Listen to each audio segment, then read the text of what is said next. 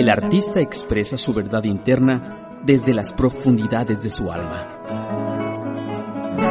Conoce la gama de pasiones, historias, razones y sin razones que dieron origen a la pintura y escultura que inmortalizan el espíritu humano. Crónicas cromáticas.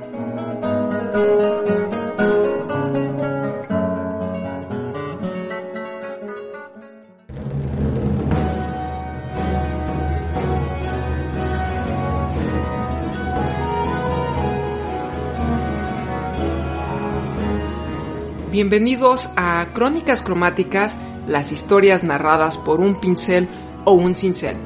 Mi nombre es Linda Aro y me da gusto estar con ustedes para hablar de una de las grandes obras del Renacimiento italiano que culminaría en el periodo barroco y estoy hablando nada más y nada menos que de la Basílica de San Pedro en el Vaticano, una de las iglesias más importantes del mundo, sobre todo para el mundo católico, y sin duda una de las más grandes realizaciones que haya hecho el humano. Definitivamente vale la pena verla, aunque sea una vez en la vida, sin importar la religión que uno profese. Y es que aquí vamos a ver la intervención de cientos de artistas. Tal vez sea exagerado decir esta cantidad, pero la verdad es que es una obra donde nunca se escatimó en gastos ni tampoco en preciosismo.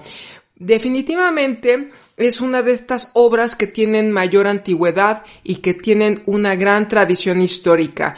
Hay que decir que este lugar debe remontarse a la antigua Roma, la Roma pagana. En este momento es cuando le va a tocar aquí vivir a San Pedro, o tal vez debería decir mejor, morir.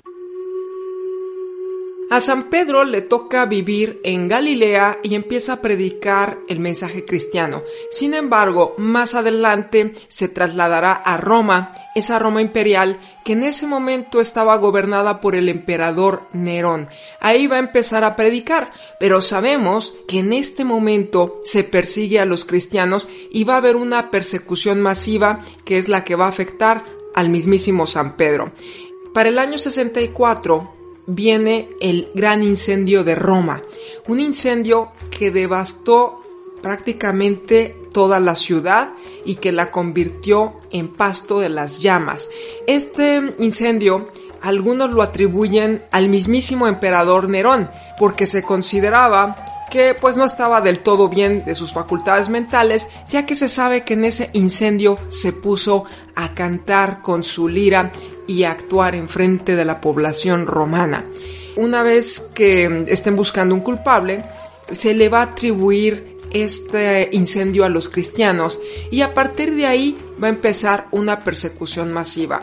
Los cristianos comienzan a ser perseguidos porque eran los únicos que no eran politeístas. Todas las demás religiones se toleraban entre sí pero al cristiano se le veía con cierto recelo.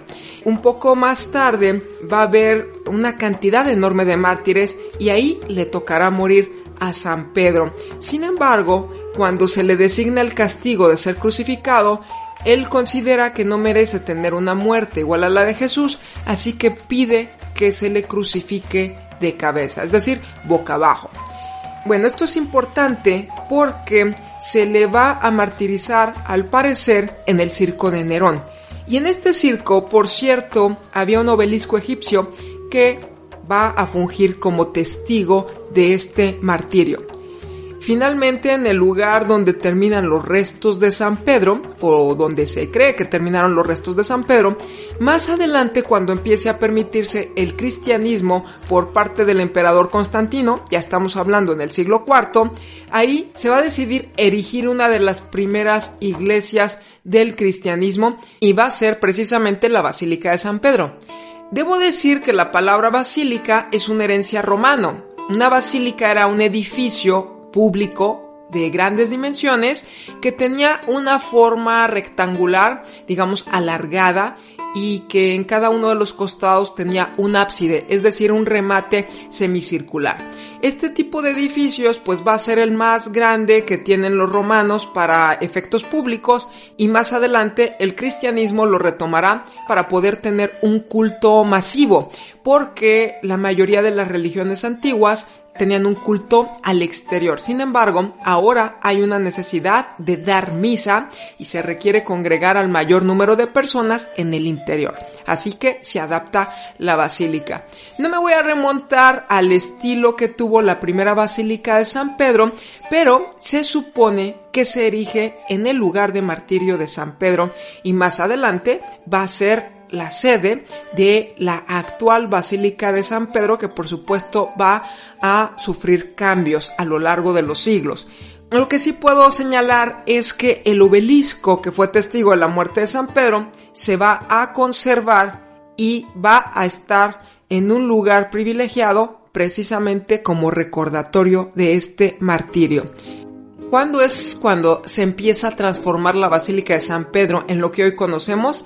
Bueno, para eso vamos a tener que esperar hasta el siglo XV, es decir, a finales del el 480 italiano, porque en este momento se empiezan a hacer algunas reformas, sobre todo por parte del Papa Nicolás V, que a él le toca vivir a mediados del siglo XV. Y más adelante, pues el continuador de estas obras va a ser el llamado Papa Guerrero o Papa Tempestad, Julio II, quien va a hacer una planeación para una iglesia que se empiece a construir de cero. Entonces, es en pleno renacimiento cuando empiezan los cambios. ¿Por qué empiezan estas reformas? Porque la antigua basílica ya estaba muy deteriorada y en muy mal estado, así que es importante remozarla. Bueno, eso fue lo que hizo el Papa Nicolás V, hizo algunos cambios menores. Sin embargo, cuando llega Julio II, el Papa Guerrero, es cuando decide destruir completamente la primera basílica y construir una nueva. Y ahí empieza la aventura de la iglesia que conocemos hoy en día. Por supuesto que Julio II fue gravemente criticado por derrumbar la iglesia y no nada más por eso. A fin de cuentas era un papa guerrero con un temperamento iracundo y se tenían que cumplir sus deseos. Van a pasar aquí varios arquitectos. De hecho, ya el periodo de construcción cuando se decide que hay que iniciar esta iglesia es en 1506 y más o menos vamos a hablar de 120 años. Es decir, el inicio se data en 1506 y la finalización del edificio en 1626. Sin embargo, esto no significa que ahí ya esté terminada la basílica, porque también falta la decoración y algunos arreglos que se le harían posteriormente, todavía en el periodo barroco, digamos que estamos hablando de 50 años más aproximadamente. El primero de los arquitectos de esta nueva Basílica de San Pedro va a ser Donato Bramante. Bramante era un arquitecto que estaba trabajando en Milán y que el Papa manda llamar para que empiece la realización de esta obra él empieza proponiendo un trazo de una iglesia con una planta de cruz griega, es decir, con una planta que tenga cuatro brazos, todos del mismo tamaño y que sea con una cúpula centralizada. En cada uno de estos brazos también se consideraba tener otra cúpula, así que el diseño se basaba en cuatro brazos y cinco cúpulas. Este diseño tiene varias fuentes de inspiración. En primer lugar, la cúpula más importante del mundo romano había sido la del Panteón de Agripa, o lo que hoy conocemos simplemente como el Panteón Romano. Este recinto tenía una cúpula de 43 metros de diámetro y 43 metros de altura. Era una cúpula de media naranja. También hay otra fuente de inspiración. Se cree que la misma Basílica de San Marcos en Venecia, al tener cinco cúpulas, pues también se van a retomar cosas aquí de Venecia. Y la cuestión es que Bramante empieza derrumbando la iglesia antigua y se van a hacer caricaturas de este arquitecto como un arquitecto destructor más que constructor. Donato Bramante empieza a llevar a cabo su proyecto y pues la vida no le va a alcanzar. Van a ser varios arquitectos los que tengan que hacerse cargo. Definitivamente si estamos hablando de un siglo y medio aproximadamente, bueno, pues se requiere el trabajo de varias generaciones. Cuando Donato Bramante muere, lo va a relevar su sobrino, tal parece que eran familiares, el pintor Rafael Sancio, conocido como el príncipe de los pintores. Él se va a empezar a hacer cargo de la continuación del diseño de Bramante.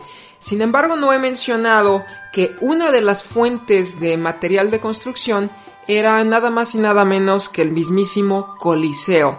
Efectivamente, en el siglo XV, el Papa Nicolás V había ordenado que se abasteciera de piedra del Coliseo, matando dos pájaros de un tiro, es decir, destruyendo un edificio pagano de la antigüedad y al mismo tiempo haciendo una de las máximas obras del cristianismo. Pero cuando llegue Rafael, ya en el siglo XVI, es decir, en pleno Cinquecento, él decide que están en un error y que no deben dañar más las obras antiguas. Rafael es uno de los primeros que empieza a percatarse que hay que conservar la tradición antigua al igual que la moderna, que las dos tienen un valor histórico y artístico. Pero va a morir Rafael. Rafael muere muy joven, a los 37 años, él muere en 1520 y después el continuador de la obra va a ser Miguel Ángel Buonarroti. Michelangelo, aquel artista que había decorado la capilla sixtina para el Papa Julio II. También es importante señalar que para estas fechas ya falleció también Julio II y también van a venir una gran cantidad de papas que van a seguir invirtiendo en la construcción de San Pedro. Es necesario, pues si se ha destruido la iglesia anterior, deben continuar con la realización de esta obra tan importante. Después de Julio II llegará Giovanni de Medici como Papa León X. Y este Papa va a ser famoso por sus excesos, por sus fiestas donde derrochaba los recursos y como están decorando tantas obras y se requiere tanto material, pagar mano de obra y recurrir a muchísimos artistas, el dinero empieza a ser insuficiente. Un problema que va a tener aquí en este momento la iglesia va a ser el obtener recursos y encuentran una manera muy eficaz para hacerlo, que es la venta de indulgencias, es decir, la venta del perdón de los pecados. Y literalmente había un edicto que decía que cuando la moneda iba cayendo en la urna, en ese momento se perdonaban los pecados automáticamente, ya fuera de una persona fallecida previamente o el perdón personal. Esto logra verlo un agustino que andaba en Roma por aquellas fechas, Martín Lutero, y se escandaliza de estos excesos de la iglesia. Se regresa a Alemania, de donde venía, y entonces va a pegar en la iglesia de Wittenberg un documento con 95 puntos protestando por los excesos de la Iglesia Católica y esto se va a llamar el movimiento de reforma. Esto va a dividir la mitad de Europa, al menos la parte norte de Europa, va a separarse y se va a volver protestante y esto conlleva un problema para la Iglesia Católica porque hay que seguir persuadiendo a los fieles y hay que seguir evitando que la Iglesia se siga fracturando.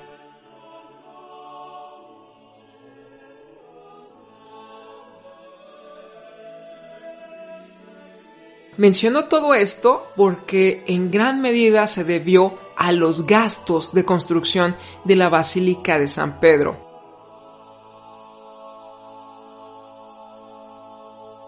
Miguel Ángel va a empezar a retomar el proyecto. De hecho, habían pasado otros arquitectos, no nada más Rafael, y habían decidido hacer la planta de cruz latina, ya no una planta de diseño de cruz griega, sino que ahora va a tener tres brazos regulares y uno más largo, como la cruz de Cristo. Pero Miguel Ángel decide que hay que volver al diseño de Bramante. Pese a que eran enemigos y que Bramante al parecer siempre trataba de ridiculizarlo, Miguel Ángel respeta su diseño y aquí está pensando más bien en el arte y en la eternidad de esta construcción.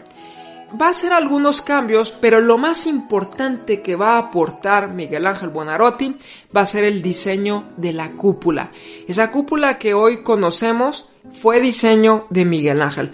Por supuesto que la vida no le va a alcanzar para terminar esta obra, pero ya vendrán algunos otros arquitectos que la llevarán a cabo. Lo que sí es importante señalar que Miguel Ángel se da cuenta que la mm, cúpula del Panteón Romano a la distancia no se percibe. De hecho, si alguno de ustedes ha estado en Roma, habrá notado que a la distancia no imaginamos que ese es el edificio que alberga una de las cúpulas más grandes de la antigüedad. Eso solo lo notamos cuando ingresamos. De esto sí se percata Miguel Ángel y por lo mismo decide abultarla un poco más, es decir, alargarla, hacerla más alta y que pueda verse a la distancia. Definitivamente dejó la maqueta para concluir esta obra, aunque sí se le van a hacer algunos cambios. Y no dejamos de maravillarnos cuando vemos esta cúpula a la distancia, porque a pesar de ser un elemento arquitectónico tan pesado, lo que nosotros vemos es el triunfo de la levedad. Vemos cómo esta cúpula se mantiene en los aires como si fuese algo liviano. Quien tuvo que terminar el diseño de Miguel Ángel fue el arquitecto Giacomo de la Porta, que si bien tuvo que hacer algunas adaptaciones estructurales, trató de respetar el diseño lo más que pudo.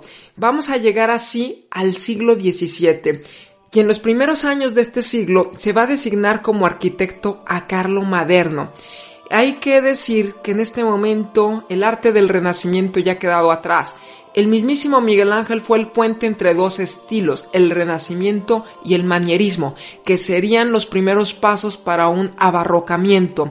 Pero cuando llegamos ya a los años 1600, más o menos estoy hablando de 1605, es cuando ya estamos hablando de un arte barroco. De hecho, son los tiempos de Caravaggio, y Caravaggio es uno de los más grandes pintores del barroco.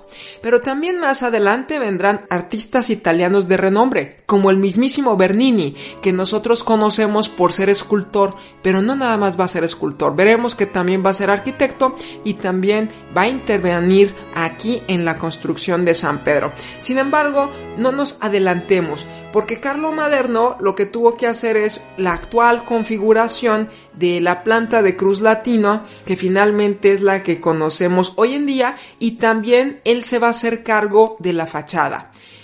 La fachada es muy clásica, tiene elementos que nos remiten a los órdenes clásicos grecorromanos, pero también sabía que no podía llevar esa fachada muy alta precisamente para no ocultar la cúpula de Miguel Ángel.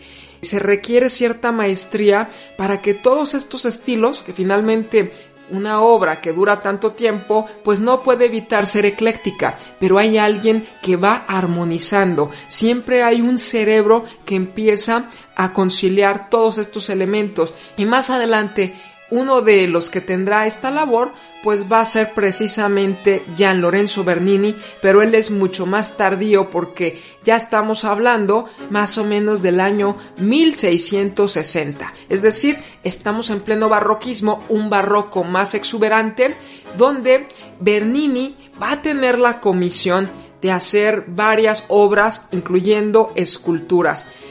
Algo que no he mencionado es que en esta etapa de construcción de la Basílica de San Pedro respetaron el mismo lugar donde estaba la anterior, donde ya sabemos que se atribuye estar el cuerpo de San Pedro. Por eso la importancia de esta iglesia. Era importante que cuando el peregrino ingresaba en el recinto supiera dónde estaba la tumba de San Pedro, la cual no podemos ver porque está en un nivel subterráneo. Esto lo va a solucionar Bernini poniendo un gran baldaquino. Este baldaquino es muy novedoso porque además tiene unas columnas salomónicas enormes. Las columnas salomónicas son como unas columnas retorcidas. Recordemos que en el barroco les gusta mucho la línea curva y que cada vez los elementos se van haciendo más rebuscados. Probablemente este baldaquino se vea insignificante y está justamente bajo de la cúpula, pero también está arriba de la tumba de San Pedro. Claro que en otro nivel, porque ya he dicho que la tumba está en un piso subterráneo. Este baldaquino que cuando entramos lo vemos al centro, pero no imaginamos las dimensiones, es también un elemento mediador entre nosotros como espectadores humanos con una escala diminuta y esta gran iglesia, porque algo que no he mencionado son las dimensiones. La Basílica de San Pedro es considerado el templo interior más grande del mundo. De hecho, no es la iglesia más grande del mundo, pero sí la iglesia a la que más personas le cabe. ¿Cuáles son las dimensiones? Tiene un largo de 218 metros y también podemos decir que tiene una altura total de 136 metros hasta la punta de la cúpula. La misma cúpula tiene 42 metros de altura. Más o menos estamos hablando de las dimensiones similares a la del Panteón de Agripa de este edificio romano. Pero con esta magnitud definitivamente requerimos un intermediario con nuestra escala, que estamos hablando entre un metro cincuenta y dos metros, para llegar a una altura total de 136 metros, ¿no? Hasta la cima de la cúpula. Esto lo va a lograr el baldaquino. El baldaquino mide 29 metros. Y si esto nos parece poco, porque de hecho cuando ingresamos no somos muy conscientes de estas escalas, 29 metros sería aproximadamente como unos 10 pisos actuales de nuestras viviendas. Entonces notemos las dimensiones. Esto lo logra Bernini con una maestría total y se aprovecha para varias cosas, sobre todo se aprovecha para darle una integración plástica, porque el barroco solía ver a los elementos como conjunto, no como partes aisladas. Bernini también se ocupó de otros elementos de la decoración interior, sobre todo de la parte trasera del altar, donde nos presenta una luminosidad con un vitral que representa la iconografía del rompimiento de gloria, es decir, un vitral donde emana la luz divina y se manifiesta el Espíritu Santo. Pero la otra aportación de Bernini es precisamente la Plaza de San Pedro esa gran columnata que nos recibe desde antes de ingresar a la iglesia, es un diseño de Bernini, donde él estaba pensando en una columnata a manera de dos brazos que nos envuelven y nos dan la bienvenida. Es decir, es un templo que nos abraza y aunque estamos hablando de dimensiones monumentales, él sabe armonizar todo el conjunto. Arriba de esta columnata coloca varias esculturas de diferentes santos, santos de todas las épocas y santos de todas las procedencias del mundo. Y es lo que nos da la bienvenida. Digamos que Bernini es el armonizador de todo el conjunto cuando ya estaba prácticamente la iglesia terminada. Hay varias cosas que quiero mencionar. Hace un momento dije que San Pedro en el Vaticano no es la iglesia más grande del mundo. Al parecer, esta fue superada por la iglesia de Nuestra Señora de la Paz de Costa Aborio, así que el exterior no es el más grande, pero ya dije que el interior sí. Al menos tiene una capacidad mayor para albergar un gran número de personas. A la Basílica de San Pedro le caben 20.000 fieles sentados, pero 60.000 fieles de pie. Definitivamente no hay nada que la supere. Todo esto se suma a la grandilocuencia del estilo, un estilo teatral que se presenta como un escenario donde lo que emana es la luminosidad, la santidad, un concepto de santidad, un concepto de paraíso terrestre. Por cierto, también resalta el uso del color dorado, que no es pintura. Aquí se decidió que no se utilizara pintura para decorar los muros de la iglesia, sino más bien mosaicos, pequeñas teselas o cuadritos de mosaicos que resistían mejor los estragos del tiempo, porque aquí soportan muy bien pues tanto la humedad como el humo. Recordemos que en estos lugares de culto siempre hay veladoras, así que era importante contemplar esto. Entonces en la Basílica de San Pedro, para ir redondeando, a pesar de que pasaron muchos artistas y arquitectos por aquí, yo creo que entonces los más relevantes son definitivamente Bramante, que fue el pionero, Michelangelo, Miguel Ángel Bonarotti, que es el que aporta la cúpula, y también pues la fachada de Carlo Maderno. Y por último, hemos dicho que Bernini es el que armoniza todo el conjunto en la Plaza de San Pedro y que también adapta el baldaquino.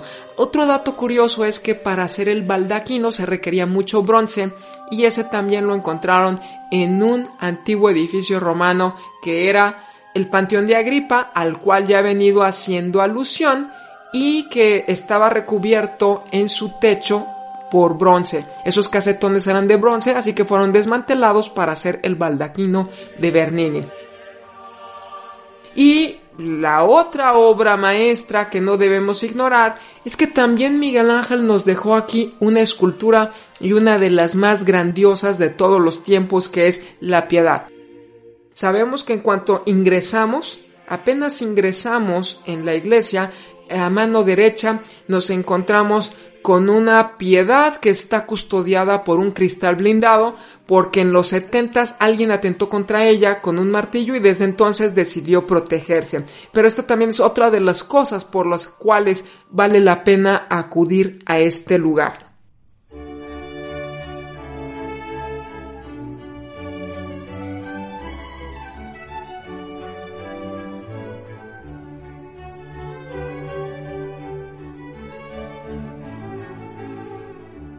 Para dar algunos números, bueno, pues la Basílica de San Pedro, siendo una de las más grandes, tiene 45 altares, 11 capillas y tiene 23 mil metros cúbicos. Es muy difícil superar a estos números y no por nada es la iglesia más importante del catolicismo. Definitivamente sería imposible mencionar a cada uno de los artistas que han participado aquí, pero cada rincón que vemos en esta iglesia no deja de maravillarnos. Es un éxtasis visual, es un canto a los sentidos, y esta es la forma en que la iglesia católica decide hacerle contrapeso a la reforma de Lutero.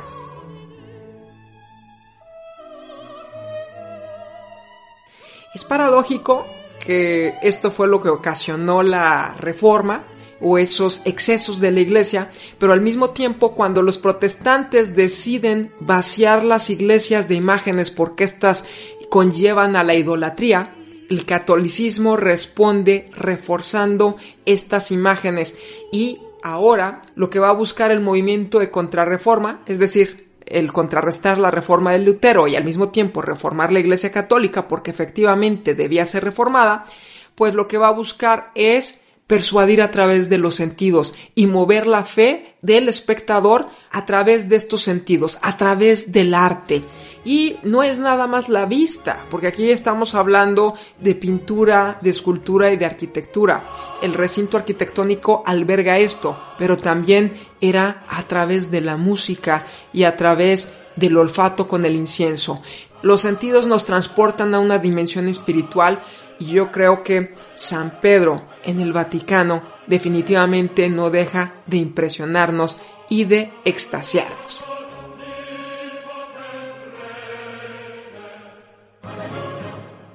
Pues bien, se quedan muchas cosas en el tintero, pero el tiempo siempre es insuficiente, así que me despido por hoy. Mi nombre es Linda Aro y esto fue Crónicas Cromáticas, las historias narradas por un pincel o un cincel. Hasta pronto.